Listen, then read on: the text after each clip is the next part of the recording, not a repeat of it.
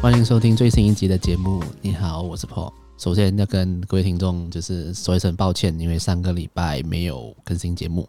是这样子的哦，就是最近在呃工作上遇到了很多事情，遇到了鸟事特别的多啊，所以上个礼拜就有一点力不从心啊，所以想说放慢一下脚步，休息一下。我在去年开始做 Podcast 的时候，有为自己设下一个算是小小的目标，就是说，哎，我希望在一年里面都不要停更。一年里面每一个礼拜都可以有一集节目给听众，是算是原本我开始做破开的时候给自己的今年的一个小小的目标啦。所以上个礼拜想要停更的时候是很挣扎的，但是在星期日那一天就发生了一些事情，让我觉得就让我觉得说我必须要好好的休息一下，所以就被迫停更了一集。所以真的是对各位听众就是说一声不好意思啦。但我必须要说，其实我发现到这样子的休息其实是。对于像我们这种就在做，不管是声音内容也好，可是各种其他创作的创作者来说，这样子的短暂的休息，其实真的是有必要的。在休息的这一个礼拜，我有更多的时间去好好的思考节目的以后的方向、以后的走向，还有以后节目想要呈现的样子。我就用这一礼拜休息的时间，好好的思考了一下，希望可以带给听众们更好的内容。好了，今天要来跟各位分享一本小说。这本小说的作者呢，叫做川村元气，他是一位日本的作家。那这本书的书名呢，叫做《如果这世界猫消失了》。这本书我也没有记错的话，是在二零一八年。我在有一天我在逛书店的时候，因为我很喜欢日本文学嘛，所以我很常就会去到日本文学那一个区域去呃看一下，又去找一下有没有什么。有趣的小说，有趣的书籍。当时只是看到了这本书的书名，我就直接买了。原因有几个啦，第一个是我是很喜欢猫的一个人，再来就是我很好奇，就是我我根本连书的封面写的故事大纲也没有看，就很单纯的很好奇，像这本书的呃这样的一个 title，它会写出怎么样的内容？单单看这本书的书名的话，会以为。这是一本在讲猫的故事，可能主人跟猫的故事，然后在最后必须被迫跟猫分离之类的。我的想象是这样，但是呢，当时我在阅读的过程中，发发现到，就是在故事的前半段吧，几乎都没有在讲到猫，所以我就觉得诶，蛮好奇的，为什么这本书会用这样子的书名？先说结论，看完这本书，我是很少数、很少数会看小说看到哭的人。我觉得这本书是第一本单单看书看到哭的小说。跟大家讲一下这本书的故事的大纲好了。这本书的主角呢是一个三十岁的中青年 的的的一个普通的上班族，他的工作是邮差。那这个这个男主角呢，他就是单身，自己一个人住，并且有饲养了一只猫，那只猫叫做高丽菜。呃，日文的话就是卡别子。故事一开始呢，就主角在医院里面被医生告知说他的脑有一颗肿瘤，医生跟他说他剩下的时间不多了，呃，意思是说就过不久他就会离开这个世界。主角知道这件事情过后呢，就非常的冷静，就回到家过着平常的生活，开始喂猫啊，然后就在思考，哎，接下来该怎么办？就在这个时候，家里出现了一位。跟他样子长得一模一样，但是服装却非常华丽的一个恶魔。那这个恶魔告诉他，男主角他的生命就是明天就会结束了，明天就是他离开这个世界的时候。但是恶这个恶魔提出了一个交易，恶魔可以让这个世界上的某样东西消失，来换取男主角一天的寿命。男主角呢就答应了这个交易。男主角呢为了想要可以多活几天，所以他就答应了这个交易。故事呢，就从这个时候开始了。在故事一开始描写的这个男主角听到了一个这么悲伤的消息之后，反而很冷静的这一点，我个人是非常的有感触了。或许很多人的想法是说，当你知道自己快死了，或者是接收到这么这种这么残酷的消息的时候，可能很多人的想象中是呃，可能会很慌乱，会很焦虑，会很无助，然后会崩溃大哭什么的。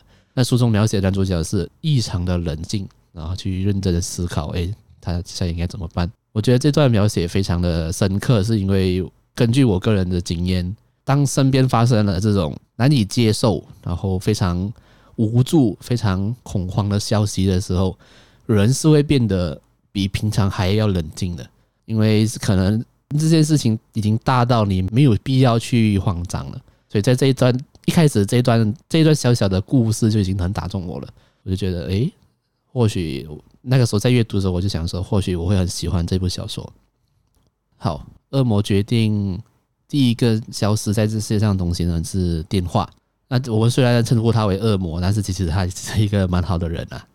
当他决定把某样东西消失的时候，他会让男主角再使用它最后一次。所以，当他决定让电话消失在这个世界上的时候，他就跟男主角说：“你可以打你人生中最后通电话。”男主角打开了电话的通讯通讯录啊，看到有上百个记录下来的联络人，但是此时此刻他并不知道人生最痛电话应该要打给谁。那他。认真的思考了一下之后呢，他决定打给他的前女友，那也是初恋女友。男主角跟他的前女友是透过电话认识的。就有一天，这个前女友打错电话，打到男主角家里。这个前女友呢，从男主角的电话的那一头听到，哎，他正在看电影，就想说，哎，跟这个陌生人聊一下电影。他们就这样子认识了。呃，很有趣的是，男主角跟他他的前女友呢交往的时候，当他们出来约会见面的时候，就很少说话。但是约会结束回家之后，才他们才会呃透过电话就大聊特聊，就感觉男主角是一个比较害羞内向的人，他可能面对面的时候就没办法很自在的做自己，所以他回家他会打电话给他的女朋友，在电话里面聊曾经发生过的事情，还有聊电影。所以在故事中，电话就代表了男主角的爱情。所以他当时打了电话给他前女友，想说约出来见个面叙叙旧这样子。那那一天的约会结束过后呢，男主角就跟他的前女友说：“诶，他其实就快要离开这个世界了，就谢谢他当时可以成为他的女朋友，也感谢电话让他们相遇。”呃，就在隔天呢，电话就从这世界上消失了。这个小说的设定比较残酷的一点就是。当某样物件消失的时候，跟主角和那个物件相关的所有记忆和人都会消失。意思是说呢，他的前女友会变得从来就不认识他，他们之间两个人的回忆也会完全的消失。恶魔的说法就是：你为了多活一天，这样的代价还算还好吧？有什么东西是比你的命还重要的？这些回忆只是一个等价交换而已。就是想要有所得，就必有所失的这样的交易的一个方法。但男主角知道这些事情后，也没办法，也接受了，因为他想要多活一天嘛。呃，第二样恶魔决定消失的东西呢，就是电影。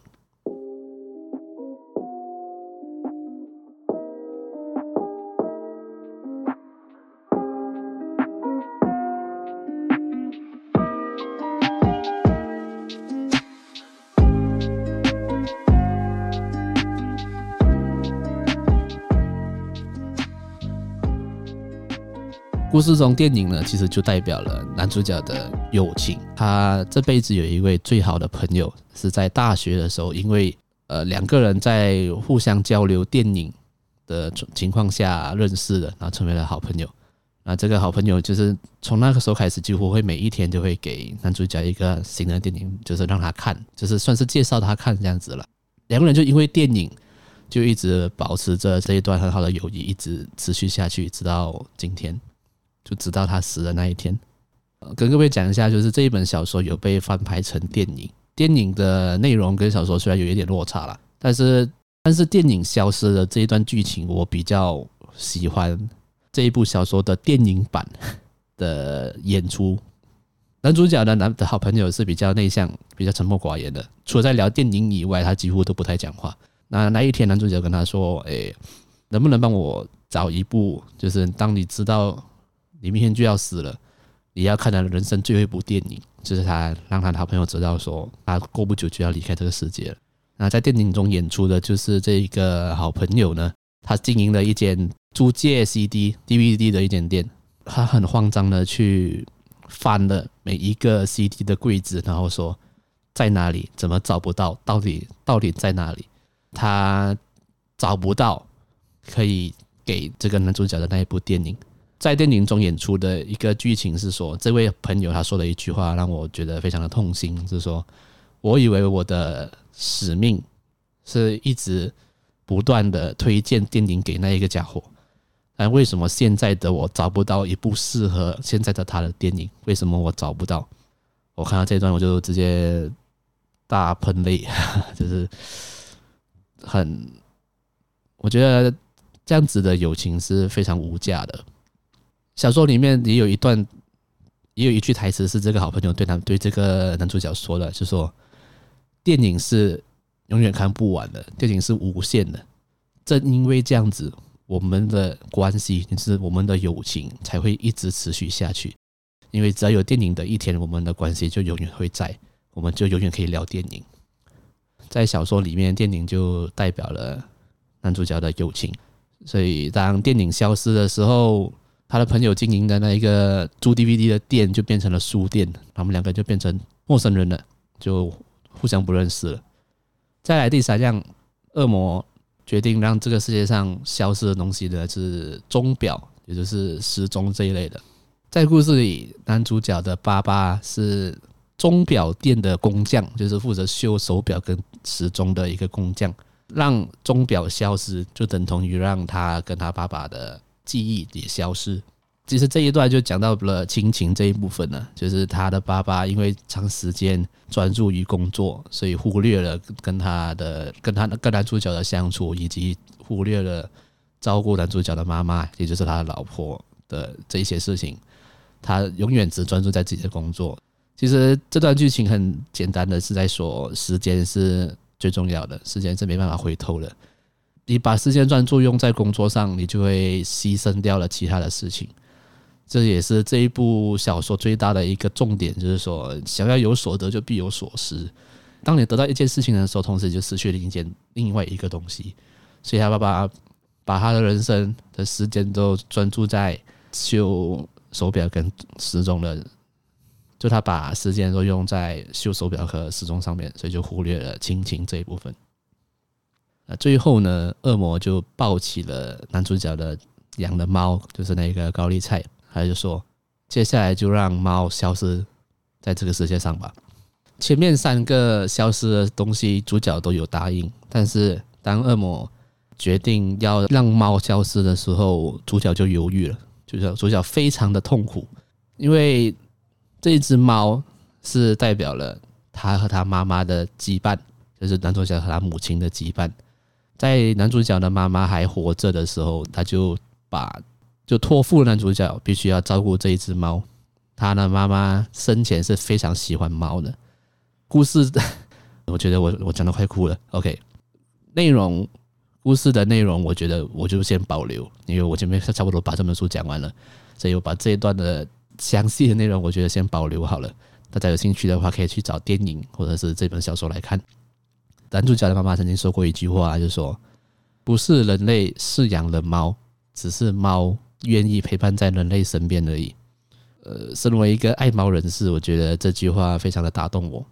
虽然有些养猫的人知道猫就是很洁白嘛，猫就是一个很洁白的动物，但是当当你身为主人有一天心情很不好或者很沮丧的时候，你的猫会知道了，它会。可能就不会像平常那样这么机掰了，它会跑过来，诶，可能蹭一下你的脚啊，可能跳上你的跳上你的大腿躺着啊，睡一下，这样让你让你摸它一下。就是猫这个生物对于人类来讲，它很像朋友。跟你在一起的猫，它是知道你经历了什么，你今天心情好不好，这个猫都是知道了。不是人类在饲养猫，而是猫愿意陪伴在人类身边的。呃，电影版有修改了一小部分，但是小说里面有说到。最后，当恶魔决定让猫消失的时候，他赋予了这只高丽菜可以听得懂人话，也会说人话的一个能力，就是让他跟主角稍微交流一下，就是稍微聊、稍微说一下话啦。我觉得故事中描写的蛮可爱的一点是，他描写了这位猫看这个世界的一些角度。呃，举个例子来说，就是猫有问高丽菜，就问主角说：“为什么人类要为各种花取名字？”花不就是花吗？为什么要取那么多不同的名字？因为对于猫来讲，它看到的花都是花，只是可能不同的颜色、不同的样子，但它们都叫花。为什么我们要把它取名为玫瑰花、牵牛花、向日葵之类？为什么人类要把事情搞得那么复杂？想说对耶，但是自己从猫的角度来觉得来想的话，对呀，为什么要搞那么复杂？花就是花，很多时候我们在人生中遇到了很多事情，我们很常会把很简单的东西弄得很复杂，不管是在工作上，或者是人事关系上，或者是跟与亲情、友情、爱情，我们会容易把很多事情弄得很复杂，然后就。把自己弄得很痛苦，但其实认真想一下，其实这件事情是非常的单纯的。对，我觉得，诶，我们好像被被这只猫就是教训了一顿。故事中最感人的一句话，就是高丽菜对主角说：“他愿意让自己消失，来多换主角一天的寿命。”我听看到这句话的时候，我就大爆哭，男主角也大爆哭，我也大爆哭，就是很撕心裂肺的、很痛心的一句话。但是高丽菜本身是很愿意就是做这件事情的。他说没关系啊，就是或许我陪伴你的日子就到今天了，这样子那种感觉就哦，我的天呐。OK，好，这部小说就是这么样的一个故事啦。如果不喜欢看小说的朋友，可以建议你去看看这部电影。但是其实这本小说它它的文笔之什么的都其实非常的简化。简单化了，应该讲，就是它虽然很多页，但是每一页里面有的字都非常的少，就不是那种你每翻一页，整一每一整面都是字的那种小说，它不是这样子的小说，它是非常的容易读懂的，很简单的一本小说，只要你识字了，应该讲，不管你年纪大还是小，都是一本非常容易读的一本小说，负担是很小的。如果你没有在看书的话，我可以建议你先去看这部电影。那如果你有兴趣了解更深的内容，我觉得你可以有兴趣的话，可以买这本小说来读读看。人生近看的时候是悲剧，远看就是喜剧。这句话也是出自于呃这本小说啦。那它是一部电影的一句台词。很多时候，当我们在看别人很难过的事情的时候，就是跟你无关的事情的时候，或许你会你会感到很。高兴，就说：“哎，自己没有遇到这样子的事情。”但如果事情发生在自己身上的时候，你就觉得自己是一个悲剧的男主角，你觉得这次非常的悲伤。我觉得人生就就是这样了，近看的时候是悲剧，远观就是喜剧。所以我觉得，或许我们可以看，我们可以用远观的角度去看自己的人生，或许就没有那么的悲惨了。把它当做一个喜剧来看呐，不管发生什么事情，就从远一点的角度来看自己，很多事情就这样过去了。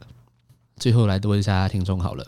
如果你知道你马上就要死了，你会选择欣然接受，享受还剩下来的日子呢？还是你会拼命的去寻找各种方法，就为了让自己可以多活久一点？那如果是你的话，你会是做怎么样的选择呢？欢迎各位听众可以来跟我分享你的想法。好，今天的节目就差不多到这里，我们下次见。拜